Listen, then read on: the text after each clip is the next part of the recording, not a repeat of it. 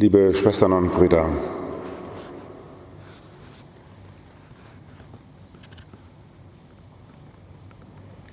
eine Zusammengehörigkeit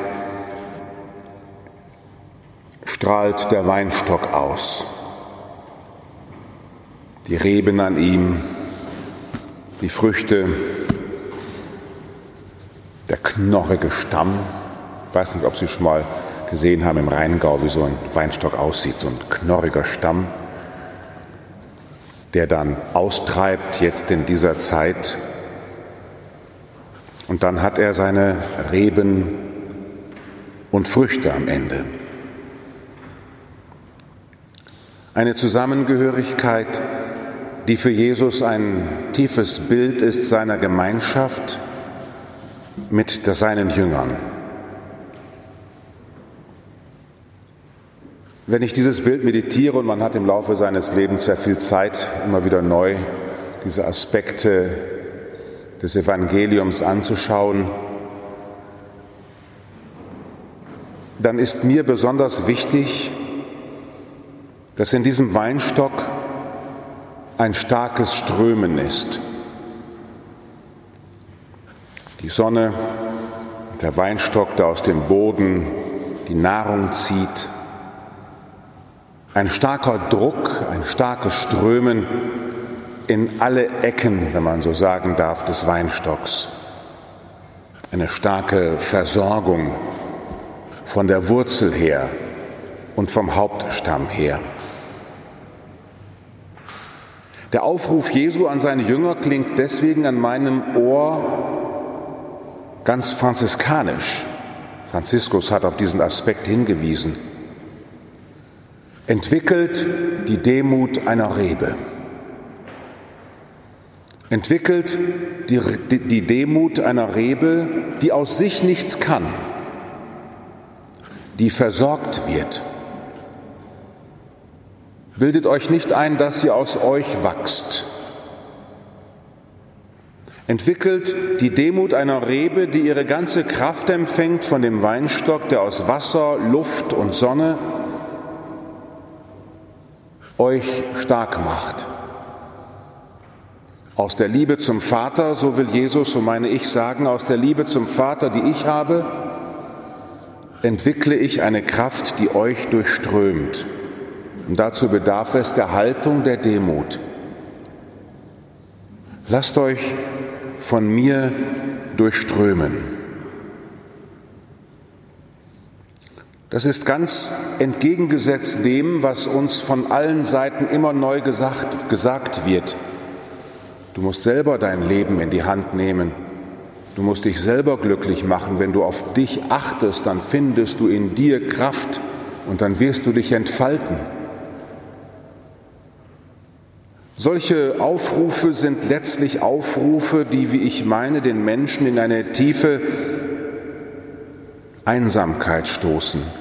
Was soll ich denn noch machen, um noch irgendwie Sinn zu finden, glücklich zu werden? Was muss ich denn noch machen zur Selbstoptimierung? Wir sind versammelt wie Reben an diesem Weinstock, die bekennen, unser Glück, unser Sinn, unsere Lebenskraft empfangen wir und machen sie nicht selber. Wir kommen zu dir, Gott, weil wir bekennen, du hast uns Christus geschenkt, der uns sein Menschsein einflößt, seinen Geist einflößt. Im Hören des Evangeliums, im Hören der Heiligen Schrift strömt uns von dir, Christus, Kraft entgegen im Empfang der Eucharistie, wo wir die leeren Hände hinhalten, bekennen wir, du bist es, der uns die wirkliche und wahre Kraft gibt. Eine Kraft, die sich entfaltet in der Verschiedenheit der Reben, in der Verschiedenheit der Früchte, die wir bringen.